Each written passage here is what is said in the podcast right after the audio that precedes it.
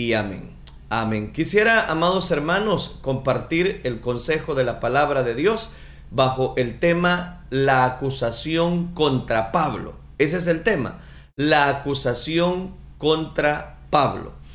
Es interesante cómo Pablo ha dado seguimiento a muchos aspectos en cuanto al, al campo misionero dentro de este libro de los hechos. Lucas, el historiador y el, y el que escribió este libro, daba seguimiento a, todos los detalles en cuanto al Evangelio, eh, al, propósito por el cual Dios había rescatado de las tinieblas a su luz admirable a este personaje llamado Saulo, ahora totalmente le cambia el nombre a Pablo. Bajo esa óptica es que nos presentamos en el capítulo número 19, versículo número 23 en adelante. El tema que quiero compartir es la acusación precisamente contra Pablo. La acusación contra Pablo es el tema que vamos a estar meditando en esta preciosa oportunidad. Dios es bueno, misericordioso con cada uno de nosotros al darnos este momento tan especial. Dice entonces, sin más tardar, ¿qué le parece si evaluamos eh, la palabra de Dios en Hechos capítulo 19, versículo número 23? Hubo aquel tiempo un disturbio, dice, no pequeño, acerca del camino. En el camino hubo un disturbio no muy pequeño.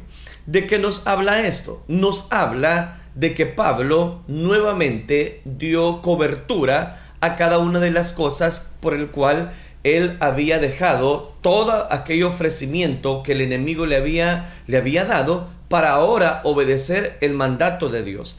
En esta, en esta porción de la palabra del Señor, es decir, la parte final de este capítulo número 19, nos habla de que en aquel tiempo hubo un disturbio. Y dice la escritura que no era un disturbio pequeño acerca de este camino, sino que cuando él introduce en esta región de Éfeso, que es lo que estuve mencionando el día de ayer, era la ciudad que albergaba el gran templo de la diosa llamada Diana o Artemisa, diosa de la guerra o de la fertilidad.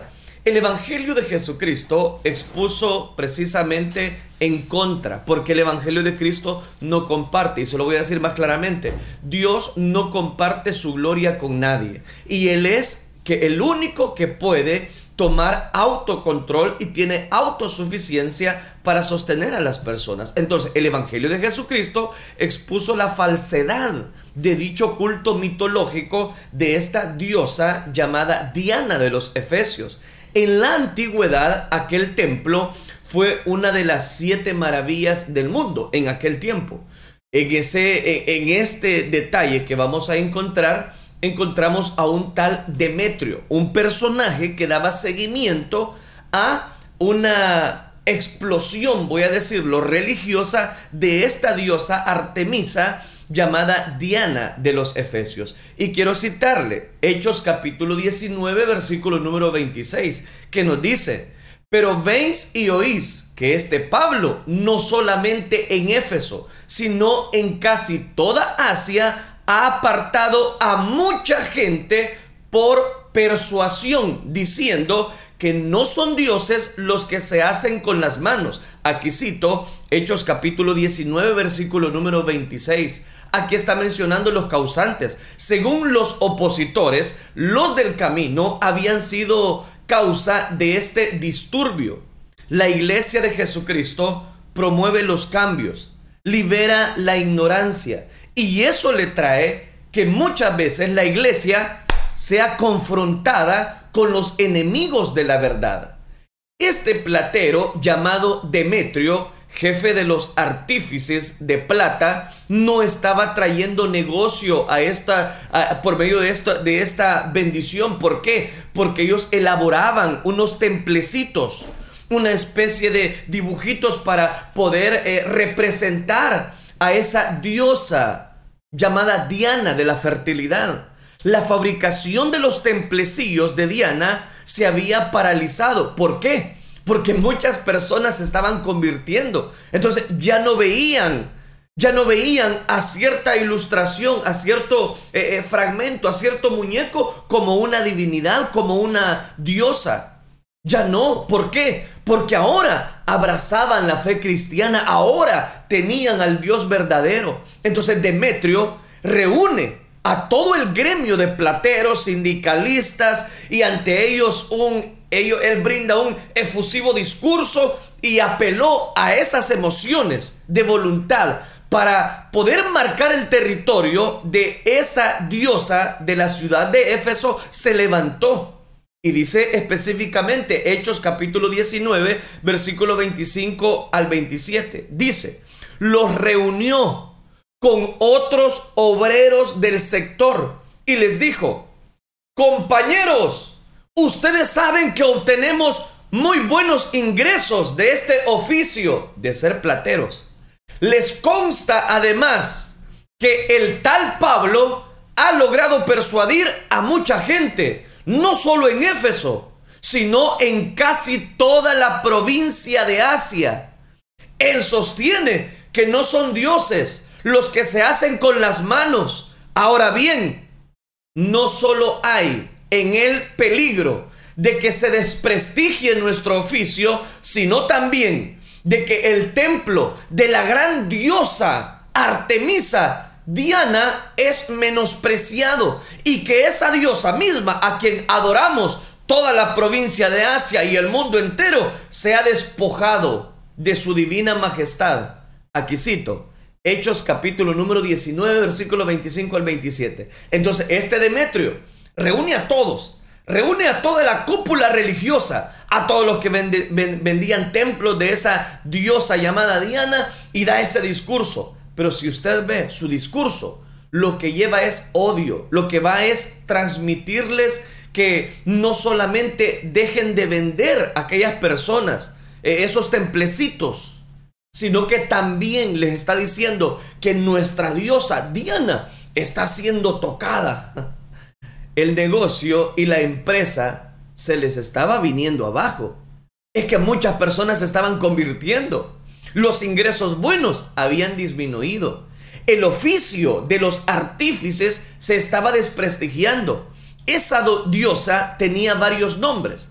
Diana de los romanos, Diana de la casa y luego diosa de la luna. También se le llamaba Artemisa de los griegos, diosa de los animales, civiles, diosa de los frigios, diosa de la madre naturaleza. En fin, tenía muchos nombres. Aquí se le conoce como la gran diosa Artemisa o Diana de los Efesios. Los Efesios tenían el mayor templo de la época, considerado una de las siete maravillas de la antigüedad. El templo de Diana según los opositores de Pablo, era menospreciado por este. Porque ese es el discurso, ahí se lo estoy resumiendo. Y por ello, la diosa estaba siendo despojado, despojada, perdón, de su divina majestad.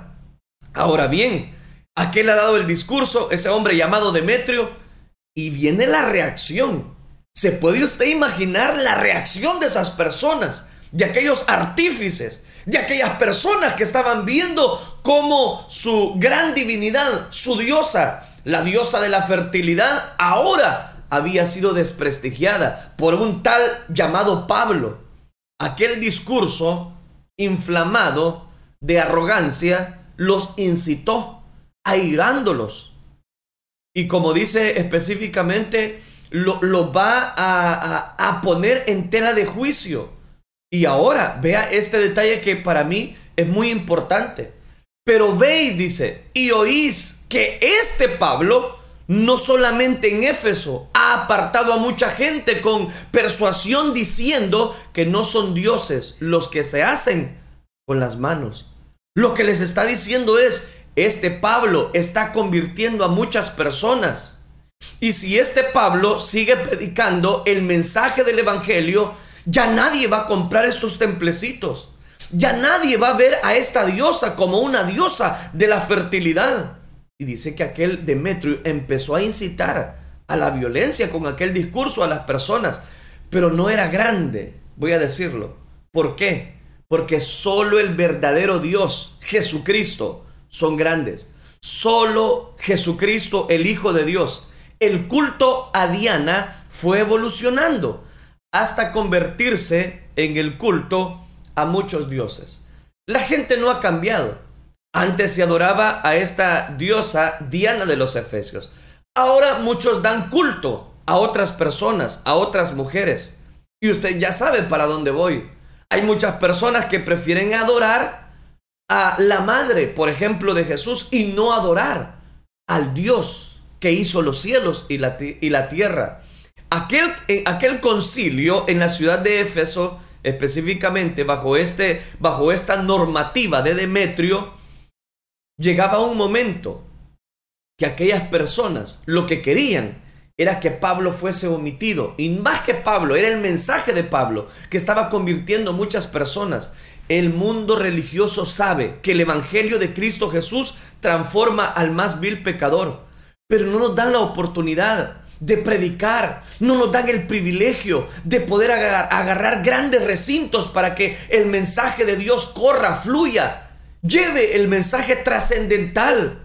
El Evangelio de Cristo cambia a las personas. El Evangelio no es una religión. Yo he visto, he sido testigo de cómo jóvenes que han sido pandilleros, que han matado, que han hecho lo uno, que han hecho cantidad de maldad, cuando vienen al conocimiento de Dios, ya no son más personas de violencia, se convierten de su maldad. Aquel que amanecía en una cuneta borracho ya no amanece así. ¿Por qué? Porque la palabra de Dios ilumina, transforma, cambia al más vil pecador. Es importante entonces reconocer que estas personas estaban preocupadas porque su diosa ya no le iba a funcionar. Es que realmente nunca les había funcionado. Y este es el punto. Solo el verdadero Jesucristo tiene el poder para transformar. Y es el único, por lo tanto, que debe ser adorado. En el concilio de Éfeso del siglo V y reina de los cielos o reina del universo, como también se le llamó, el Papa Benedicto XVI dijo, Dios la exaltó sobre todas las criaturas y Cristo la coronó reina del cielo y de la tierra.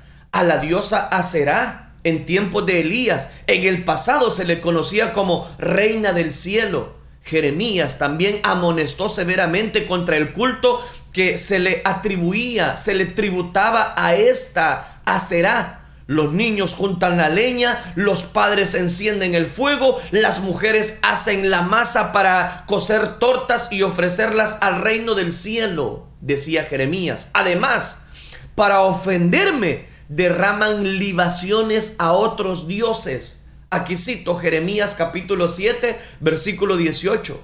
Al contrario, siempre las personas han querido hacer dioses pero dioses no son los que se hacen con manos humanas, dioses que con sus manos sostiene el universo.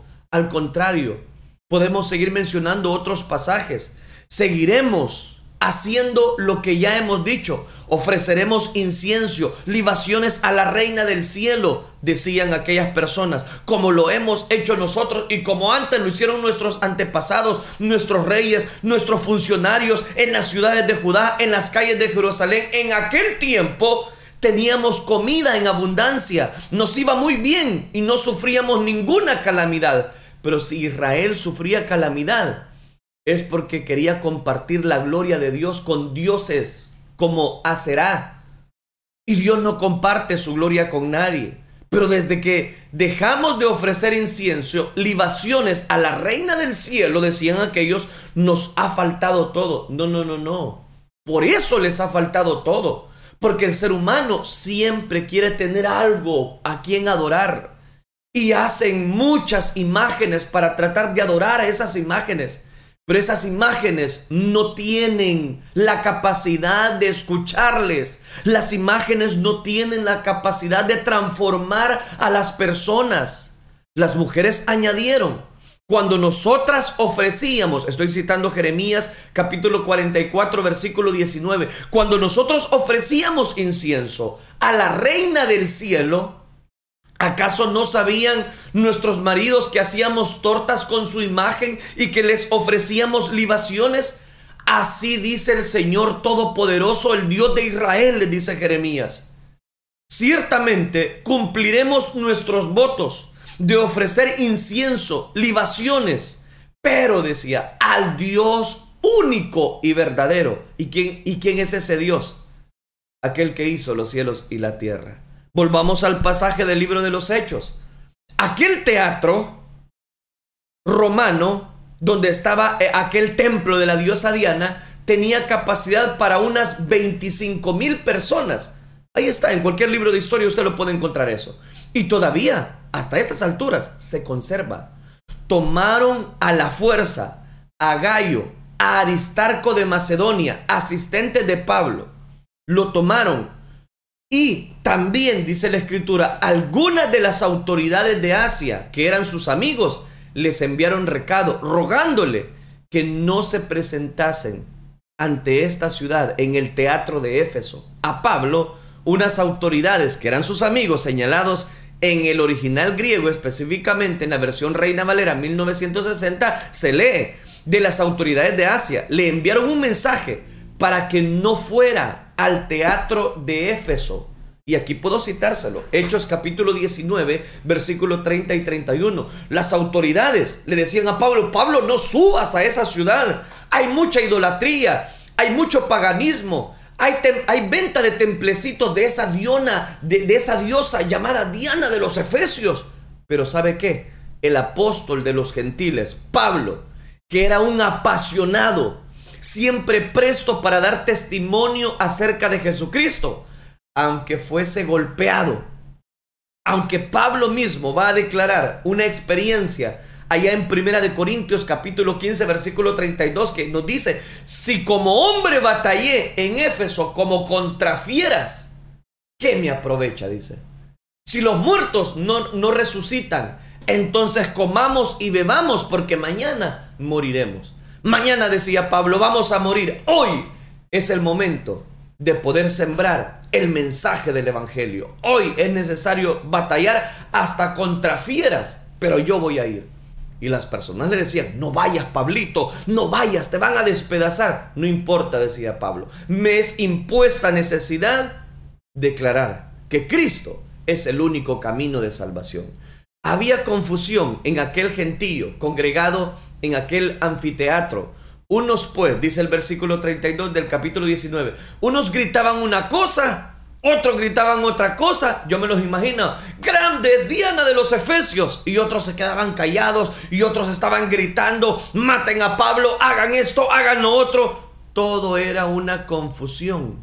De hecho, la mayoría ni siquiera sabía por qué estaba ahí. Como siempre ocurre en este tipo de escenarios, Muchos se congregan, se dividen en opiniones, la, la mayoría no saben por qué están ahí reunidos, esta, esta es la mayoría que está siendo arrastrada por alguna curiosidad y para averiguar lo que está pasando y, y llegan ahí y aunque no son participantes de esas revueltas, pero están ahí. ¿Qué quiero decirle con todo eso? Que en el mundo hay tres clases de personas y préstame bien su atención. Número uno, los que hacen que las cosas ocurran, como Demetrio. Dos, los que no hacen nada para que las cosas ocurran. Es decir, que solamente están viendo. Solo están ahí. El tercer tipo de personas que encontramos en este pasaje, los que no saben por qué las cosas ocurren y están ahí también. Dice el versículo número 33 de este capítulo 19, y sacaron de entre la multitud Alejandro, empujándole a los judíos. Entonces Alejandro pide silencio con la mano. Eso es lo que dice. Hechos 19:33. Quiso hablar en su defensa ante el pueblo. Oiga, qué interesante. Digo interesante porque lo que había en ese momento era un disturbio. Y lo que trató él de decirles que, le, que se callaran, por favor, porque él necesitaba hablar con ellos. Y oiga, eso me llama mucho la atención. ¿Por qué razón? Porque le va a expresar algunas palabras que yo considero importantes, que están en el versículo 35. Aquel personaje, específicamente, eh, llamado Alejandro, los judíos siempre ponían eso eh, de manifiesto cada vez que se le ofrecía la oportunidad. Aquí lo vemos empujando nuevamente a otro personaje llamado Alejandro. Y son muchos los que andan siempre empujando negativamente a otros. Qué triste. Es que hay personas que en vez de promover o tratar de calmar aquel disturbio, lo que hacen es promover e incitar más a la violencia. Y eso se ve en las redes sociales. Se ve también en las iglesias. Que en vez de orar, en vez de decirle a las personas, mire, ayúdenos a orar, vamos a pedirle a Dios que nos ayude a salir de esta, de esta situación difícil. No, lo que hacen es estar ahí minando, minando el corazón y empujando. Dice que aquí empujaron a un tal caldelero llamado Alejandro. Eh, eh, eh, lo están empujando, lo están incitando. Son muchos los que empujan negativamente a otros.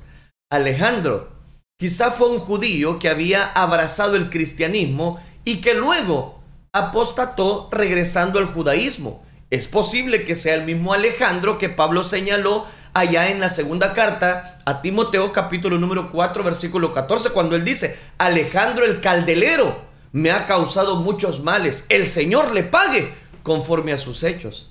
Por eso le decía, son muchas las personas que solo esperan una oportunidad, están ahí para hacer daño y para tirar todo el veneno con palabras, para hablar de otra persona, para incitar a las luchas, para crear tensiones, para hacer quedar mal a alguien. Pero la razón principal era que los judíos querían desligarse de cualquier compromiso con las misiones que Pablo había estado realizando.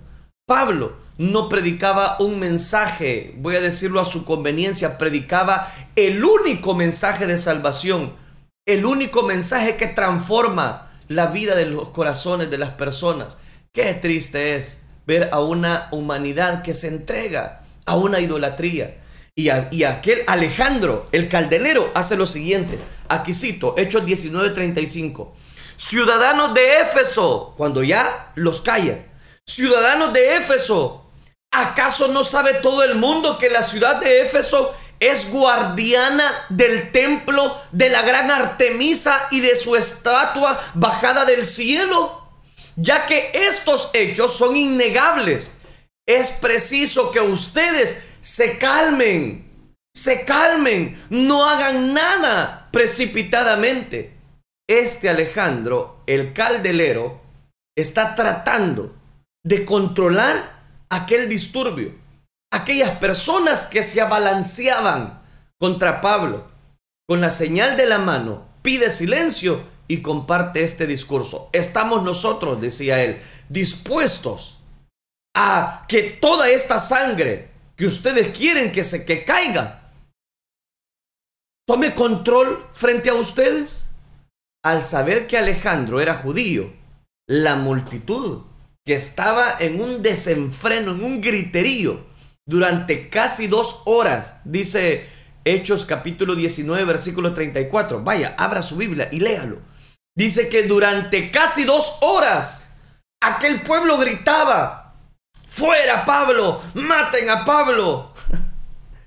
Decía Benjamin Franklin, las turbas tienen muchas cabezas y pocos cerebros. Dos horas gritando a favor de la gran diosa de la fertilidad, como le decían ellos, de los efesios. Estamos nosotros, amados hermanos, cristianos. Denme un, un minuto acá para sustentar esta verdad. Estamos nosotros, cristianitos, dispuestos a gritar dos horas por Jesucristo. Estos seguidores de Diana de los Efesios dice que estuvieron gritando por más de dos horas. Grande es Diana. Grande es Diana de los Efesios y el cristiano que debe demostrar gratitud a ese Dios que le ha transformado, no grita, yo soy hijo de Dios, Jesucristo me ha transformado. Y estos seguidoras, estos seguidores de una Diana que la habían construido con manos humanas, ¿usted estaría dispuesto a gritar a todos a ir a los parques a gritar y decir, grande es Jesucristo de los cristianos. Podemos cantar dos horas para alabar a Dios. No, nos aburrimos. ¿Podemos dar dos horas de culto a Dios? Pablo de Tarso y sus compañeros habían desafiado el culto a Diana, que cubría toda el Asia Menor y que la ciudad de Éfeso era custodiada del templo y de la imagen de ella. Eso era como desafiar el culto a María en el Vaticano y frente a la Basílica de San Pedro. ¿Se puede usted imaginar dónde estaba metido Pablo? Ahora viene la intercesión. El secretario del Consejo Municipal logró calmar a la multitud.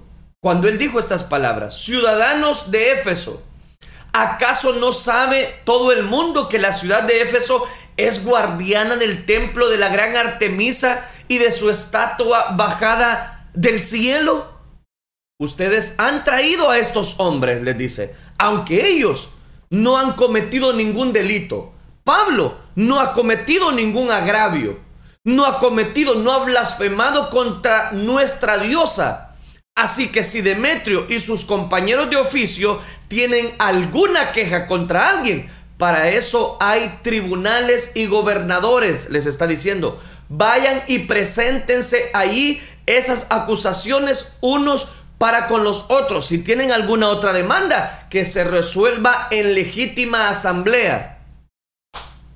Tal y como están las cosas, con los sucesos de hoy, le dice aquel personaje, corremos el riesgo de que nos acusen de causar disturbios ¿Qué razón podríamos dar de este alboroto? De estas más de dos horas de estar gritando. No hay ninguna, decía él.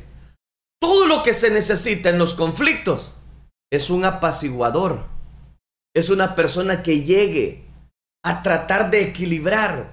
Una persona, vaya, se lo voy a decir en, concepto salvadoreño, una persona que no le eche leña al fuego, sino que le eche agua un apagafuegos y no uno que enciende fuegos. Desde luego, no significa que el, eh, el escribano, que, eh, eh, que está bien esta persona lo que está haciendo, pero a su manera está haciendo algo bueno. No solo en Éfeso se guardaba el templo de la gran diosa Diana, ahí se tenía la creencia de que el cielo descendió la imagen de aquella gran Artemisa, una ciudad muy idólatra y pagana. Éfeso era una ciudad romana libre que se dirigía bajo sus propias leyes. El escribano o secretario del consejo municipal, que también lo empujaron, apaciguó a la multitud y expresó un discurso para tranquilizar a aquel gentío que estaba descontrolado. Los exhortó a calmarse y a no actuar precipitadamente. Una vez concluido aquel razonamiento cargado de paz, despidió aquella asamblea debemos saber cuándo cerrar algún conflicto. Debemos tener la capacidad, cristianos que me están escuchando, debemos saber tener la capacidad de poder apaciguar aquellos disturbios. Me da tristeza ver cómo personas se discuten en las redes sociales por algo tan insignificante. Ver cómo hasta los cristianos, en vez de tratar de controlar aquellas discusiones acaloradas, aquellas faltas de irrespeto, en vez de tratar de apaciguar, no. Lo que hacen es estar ahí dando más discursos violentos, disturbios. Hay que hacer esto, hay que hacer lo otro. Envenenan el corazón de las personas. A los tales yo les digo, lean lo que dice el libro de los Hechos capítulo 19. Aquellas personas estaban alborotadas gritando, no, es que grande es Diana de los Efesios, grande es nuestra diosa. Pablo no había dicho ninguna palabra en contra de esa tal Diana de los Efesios. No, no, no. Lo que él había hecho era predicar la palabra de Dios.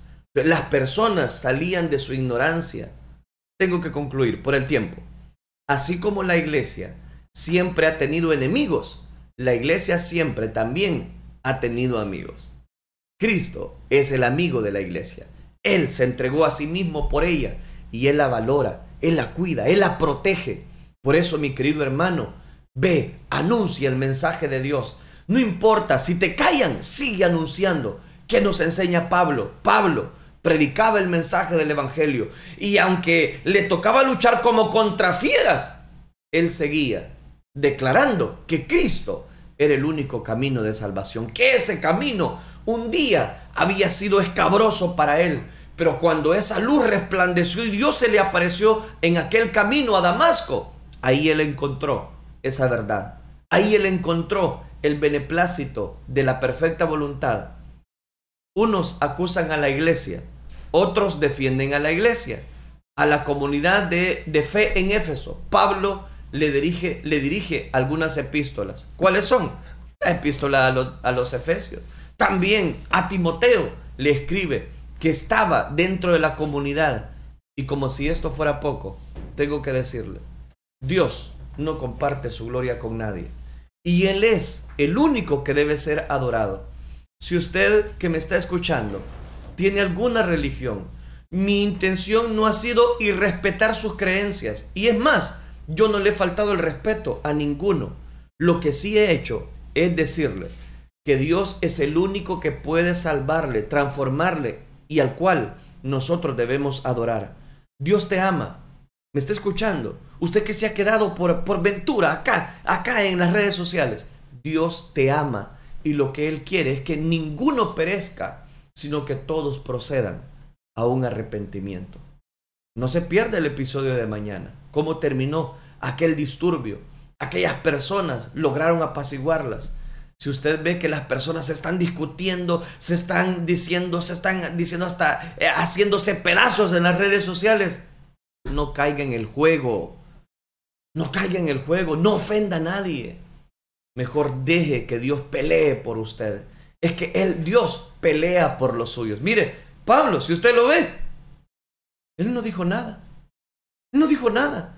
Y realmente, por el mensaje de Pablo, había producido todo aquel alboroto, pero Pablo seguía viendo la roca inconmovible de los siglos. Que Dios nos ayude, hermanos amados, a poder encontrar esa verdad. Oremos al Señor. Padre nuestro que estás en los cielos.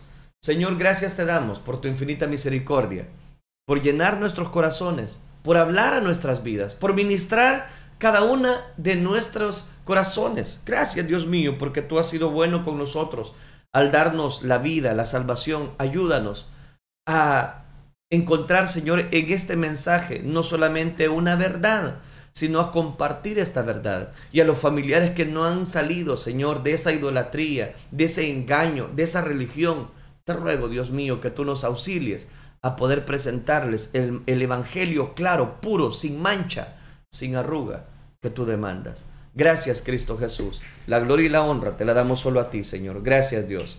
Amén, Señor, y amén.